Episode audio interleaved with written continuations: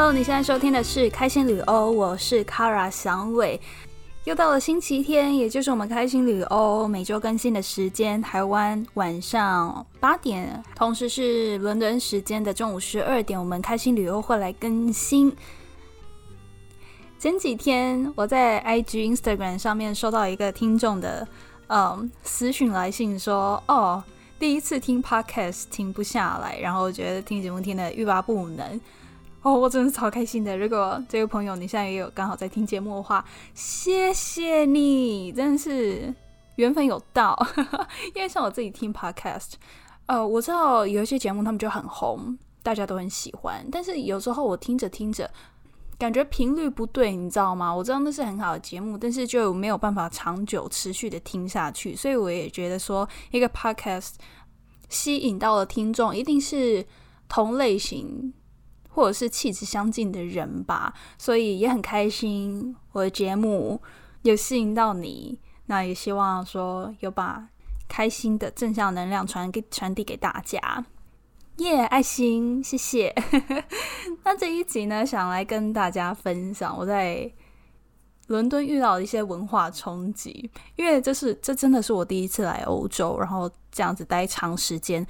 很多一些文化啊差异的事情，其实我在网络上面都看过有人分享，但是自己亲身遇到的时候，还是会觉得脑内爆炸那种感觉，你知道吗？像是第一个哦，众所皆知英国人爱喝茶，但是我也会觉得说，哎，真的吗？一来之后发现，哎，还真的，他们真的认真有在爱喝茶。那 OK，这不是个 problem，但是比较让我惊讶就是。喝茶就喝茶，比如说你要喝红茶，你要喝绿茶，你要喝乌龙茶，就茶嘛。但是他们茶里面一定会加牛奶，而且加牛奶那个比例，他们很精准的去要求。耶，我就觉得说，你喝茶就喝茶，你加什么牛奶？你加牛奶那他妈叫奶茶啊？为什么是跟我说喝茶？基本上他们自己最喜欢的就是英式早餐红茶 （breakfast tea），那基本上就是红茶嘛。然后里面就一定要加牛奶。一开始我刚来，我就觉得很怪，因为对我来说，你加了牛奶，那个就叫做奶茶。所以一开始如果我点了茶，我说不要牛奶，店员或者是其他人就会用很奇怪的眼神看着我，你知道吗？对他们来说，可能也是一种文化冲击吧，就是想说，哎，这个台湾来的竟然喝茶不加奶。但对我来说，就是喝茶就喝茶，加什么牛奶那是奶茶。我觉得还蛮好笑的，而且。呃，刚来没多久，我就觉得，我就想说，英国人喝茶好无聊哦。但结果你知道吗？到现在我自己也超爱喝茶，但是我觉得早餐红茶还好，我比较喜欢喝 Earl Grey，那是什么伯爵茶？而且我自己加的不是牛奶，我是加豆奶或者是杏仁奶，因为我发现，呃，我喝牛奶会比较容易冒一些很像小粉刺的小的那种痘痘。就觉得很烦，所以我都在这边，我都不太喝牛奶，喝杏仁奶，燕麦奶也比较少，因为它毕竟还是淀粉类的嘛，所以我就喝豆奶或者是杏仁奶。那一开始就我男友来我家，我泡茶给他喝的时候，我都会觉得压力很大，因为他们就是你知道自己有一套标准，就自己喜欢那个奶加多少，如果你加的太多的话，那个奶茶就会变得太 creamy，很像就真的变奶茶，但他们就喜欢加一点点淡淡的。我一开始就觉得不是啊，你要加牛奶就加多一点嘛。你加的淡淡的，它又像茶又像奶茶，就感觉四不像。但后来发现，那就是他们喜欢的口味，就就没办法。那 我就真的觉得他们真的很喜欢什么什么东西都加奶耶。比如说，我去我去外面咖啡店，我就点了一杯美式 Americano。那通常美式就是黑咖啡嘛，不过每一次店员都会问我说：“哦，你要不要牛奶？”然后我第一次被这样子问的时候，我就脑内爆炸，想说：“啊，我刚才不是点黑咖啡，你为什么问我要不要奶？啊，我要奶的话，我不就点拿铁就好了吗？你知道吗？我想说你们不要这么爱牛奶，不要什么都加奶，我就点美式黑咖啡了。你为什么要问我要不要加奶？”或者是有时候在拍摄现场，然后团队就很贴心，会说：“哎，卡拉，你有没有想要喝什么？”我说：“哎，可以，那我可以要杯黑咖啡吗？”他们有时候会问我说：“那你要牛奶吗？”我说：“不用，不用，不奶不糖，不奶不糖。”有一次我也问他们说：“嗯，就是我就点黑咖啡，还是你们通常喝黑咖啡也会加牛奶？就问的比较委婉，想知道他们到底怎么想的。他们就说，因为有些人想喝黑咖啡，但是又不想让它那么苦。那如果点拿铁又太多了，所以就喜欢黑咖啡，然后里面加一点奶。我想说，OK，好哦。从另外一个角度来说，就是。很贴心的问法了，让你同时可以喝黑咖啡，然后同时也能喝拿铁吧？就嗯，对，第一次被这样问的时候，真的是很冲击。那上个上个周末吧，我跟男友去了一家中餐厅。是西安料理，然后我们去那边就是为了吃他们那个招牌手擀牛肉面，就又辣又酸，那样很好吃。那我们一进去的时候，刚好那个地方旁边就是一个很大的运动球场，然后那天刚好好像有足球比赛嘛，大家知道英国人很疯足球，刚好足球比赛，然后我们去餐厅的时候。呃，就有一桌是四个英国大叔，然后就背了很多一些球迷的东西，可能是刚看完比赛还干嘛，然后出来吃个吃个饭。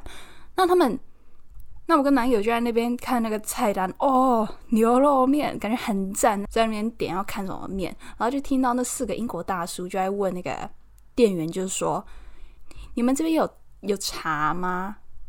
店员就回说，哦，我们有中式薄荷茶。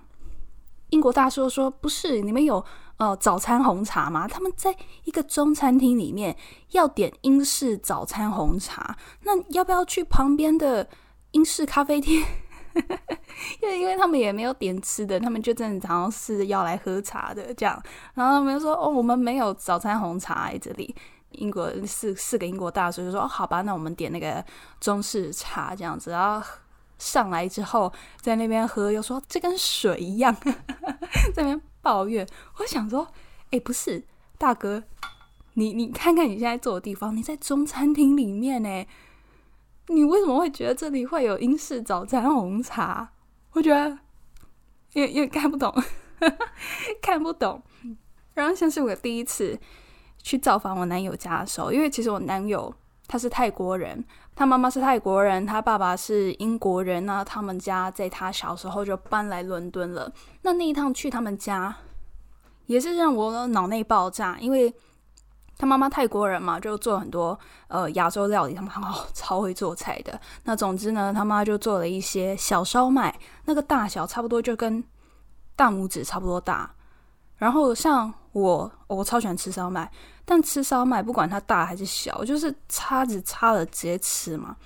但是去他们家，看到他那英国爸爸和妹妹，因为妹妹就真的是在英国出生长大，这样就看他妈把那个烧麦分好之后，潘周推到他们两个前面，然后他们竟然拿起刀叉开始切那个小烧麦，然后用叉子叉着吃，我直接。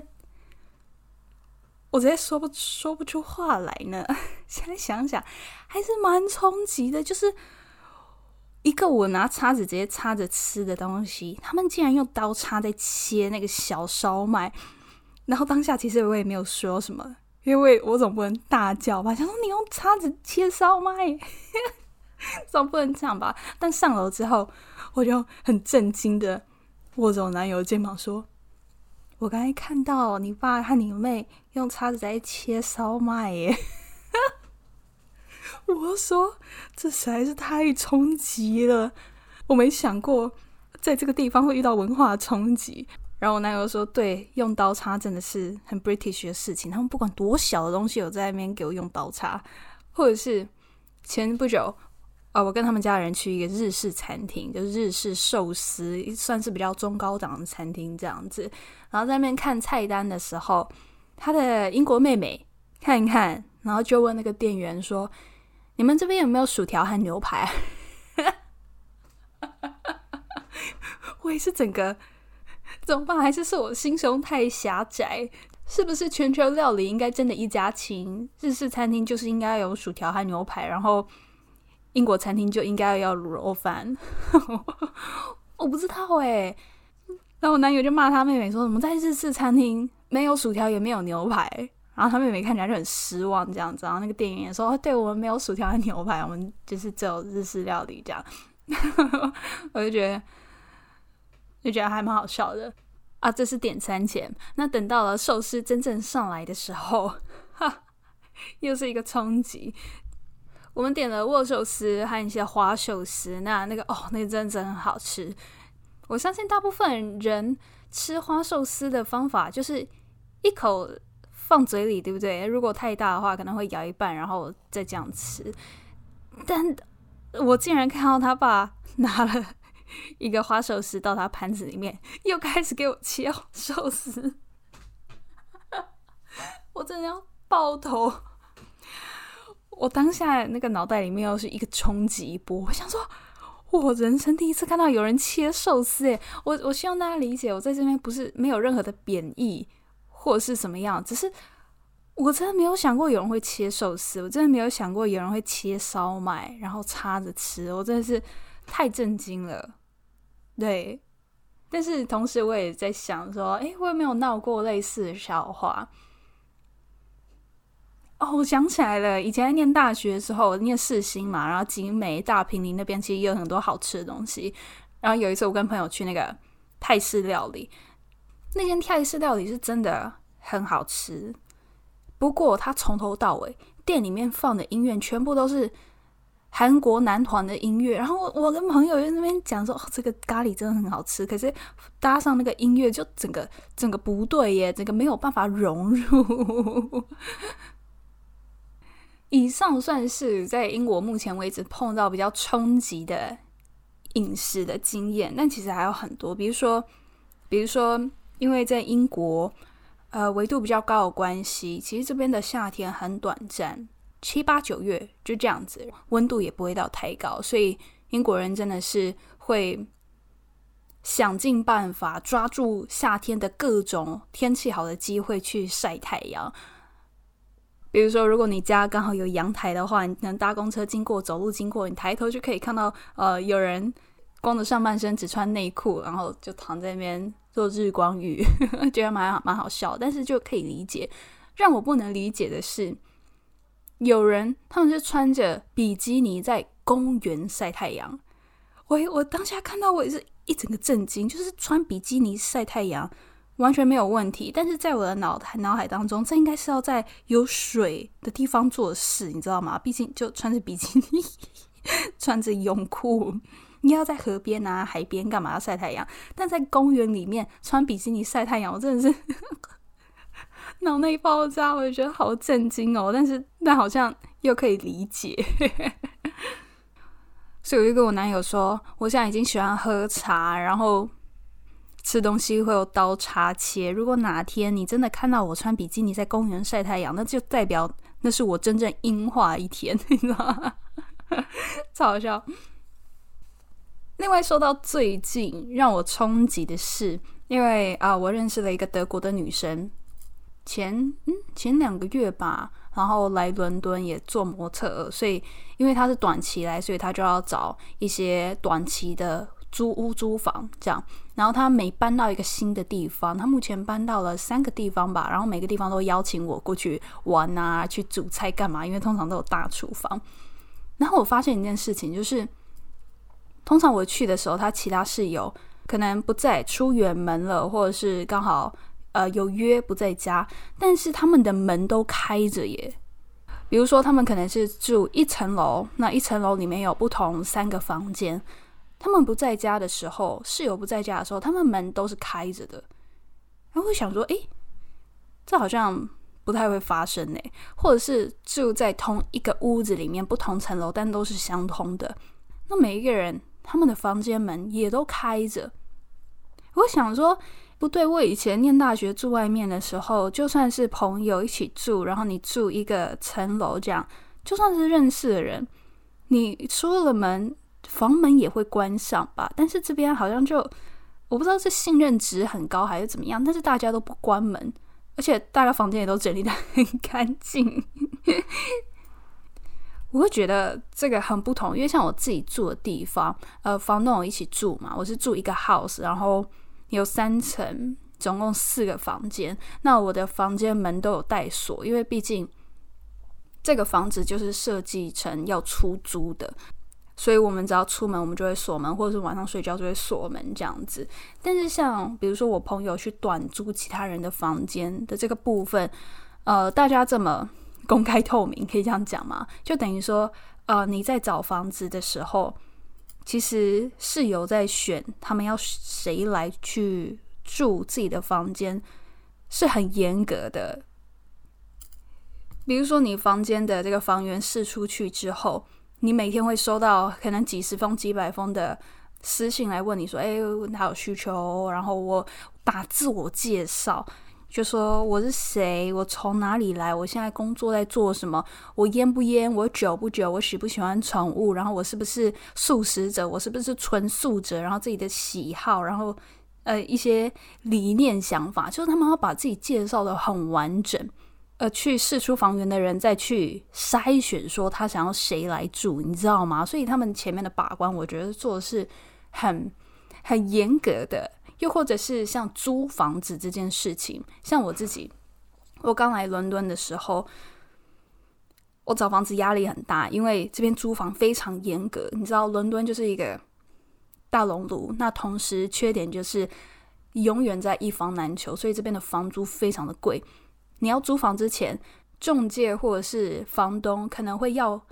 要求你出示你前房东的推荐信，去证明说你是一个好租客，然后要看你的收入证明，要看你赚多少钱。如果你没有办法提出收入证明的话，他有可能会要你预付半年到一年的租金。所以我觉得在这边你要跨出第一步，稳稳定定的生活下来，在伦敦是一件还蛮难的事情诶，但是我当时很幸运。因为我刚来，我没有收入证明，我完全就第一次他妈来英国嘛，什么都没有，然后要预付一年租金，我也没有这个钱，所以我当时遇到这个房东，我就跟他讲，我有可能三个月就回台湾了，因为我的工作就就模测，我不知道能不能在这边过，然后我也没有收入证明，但是以有鉴于我可能只租三个月，我可以先付给你三个月租金，然后。这个房东就说好，所以我刚好遇到一个还比较弹性的房东。但如果是其他人，比如说中介的话，可能就没有办法。像我前阵子前两个月在看在伦敦看房，我那时候想搬家，然后很多的中介啊干嘛的，也是要看我的收入证明，我就要把我全部的收入，然后弄成一个 PDF 传给他们，他们才愿意让我去看房。不然谁知道你有没有那个能力、那个钱去付接下来的房租？因为房租就很贵，这样。所以我觉得，呃，在那边找房子也是一个还蛮冲击的事情。然后看到一起住的室友，可能最后都变朋友啦。然后一起住，出门的时候也不会关房门，这真的还蛮冲击的。但我想，可能也不是所有人都这样子啦，只是刚好我看到的是那个样。对，人还蛮有趣的。那今天是今天是几号？今天十七号星期天，其实下个礼拜就是圣诞节了。那伦敦这边，我真的只能说，伦敦的圣诞节期间，伦敦十二月真的真的很美，因为啊，你可能到市区就会挂满灯饰。我在那个开心旅游的 Instagram 上面有 po 一些灯饰，一整条街都是，然后再加上他们很漂亮的建筑，那真的是。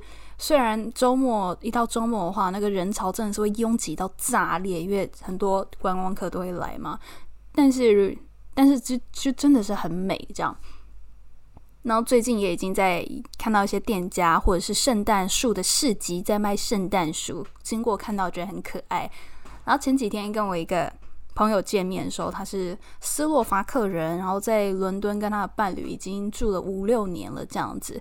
我就问他们说：“哎，你们买圣诞树了吗？有打算买吗？”他们就说：“哦，他们还在挑选，因为他们不想要买砍断的圣诞树，他们想要买可以永续回收的圣诞树。”我就说：“啊，什么意思？”他说：“他们发现有一些厂商。”会种圣诞树嘛？那你预定了圣诞树树之后，他们就会把圣诞树挖起来，然后放到一个盆栽里面送到你家。然后过完圣诞节之后呢，你就联系他们，他们又会开车来把那个圣诞树载走，重新种回到地地面里面。我一听，觉得哎，哎，这是一个很好的怎么讲永续环境的方法吧？因为你在街上看到的。呃，卖圣诞树的，它底下的树干都是砍断的嘛，你才能一整根抱走带回家装饰。但是有一次我经过的时候，我也在想说，这个圣诞树也不小。那圣诞节结束之后呢，这个树要去哪里？你们会呃储存在家里吗？还是你们就丢掉了？这样是不是就就就把树丢掉？活生生的树。听起来有点有点伤心，对不对？然后我就问我男友说，因为他们家有买圣诞树，我就说那个圣诞树也不小诶，你们结束之后要怎么办？他说其实大部分人就丢掉。我说可是那很大，你们要丢去哪里？原来是呃每一个每每一个乡镇他们都会有大型的垃圾场，可能限定一户人家一个月只能丢一次大型的物件。那通常圣诞节之后那边就会堆满了。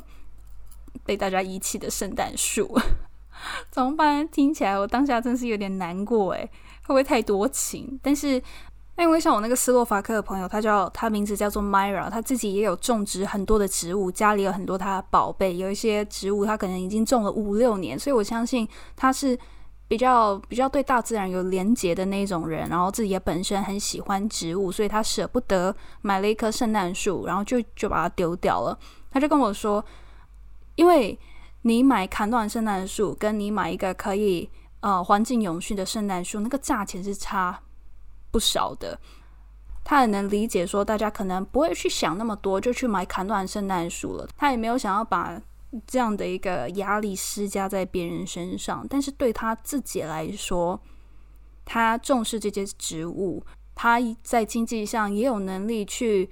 呃，去购买这一些能够环境永续的圣诞树，所以 Why not？就对他来说，这是他想做的事情，所以他去做，默默的实践自己的理念。哦，我真的很喜欢 Myra，我真的觉得他是一个很棒的人。每次跟他相处，他有一种很自然的能量，缓缓的，很循序渐进的，然后也是散发着暖暖的光芒。这样，然后我也觉得他的想法很好，就是我们也不去。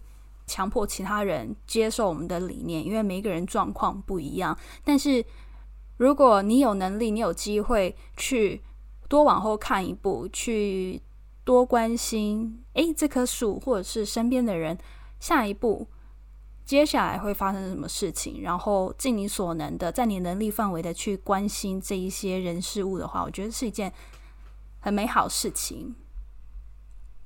然后我跟 Myra 其实是，他其实曾经是我的客户，后来因为我在那个拍照的时候，我点了一杯抹茶拿铁，他可能就注意到了，因为他也很喜欢抹茶拿铁，所以拍摄完之后，他就私信我说：“哎，我们应该早一天一起去喝抹茶拿铁。”然后我们就变朋友了，我觉得也算蛮很可爱的缘分。好啦，那以上就是今天的。节目聊到了我在伦敦的一些很脑内爆炸的文化冲击，不知道大家有没有一些感同身受的经验呢？或者是你听到有没有觉得，哎，我觉得这个还好啊，有什么好大惊小怪？都欢迎来跟我分享，可以在啊 Instagram 上面搜寻“开心旅欧”就可以找到我们节目的 Instagram，欢迎来和我聊天。那我们开心旅欧，我是卡尔香伟，我们就下周见喽，拜拜。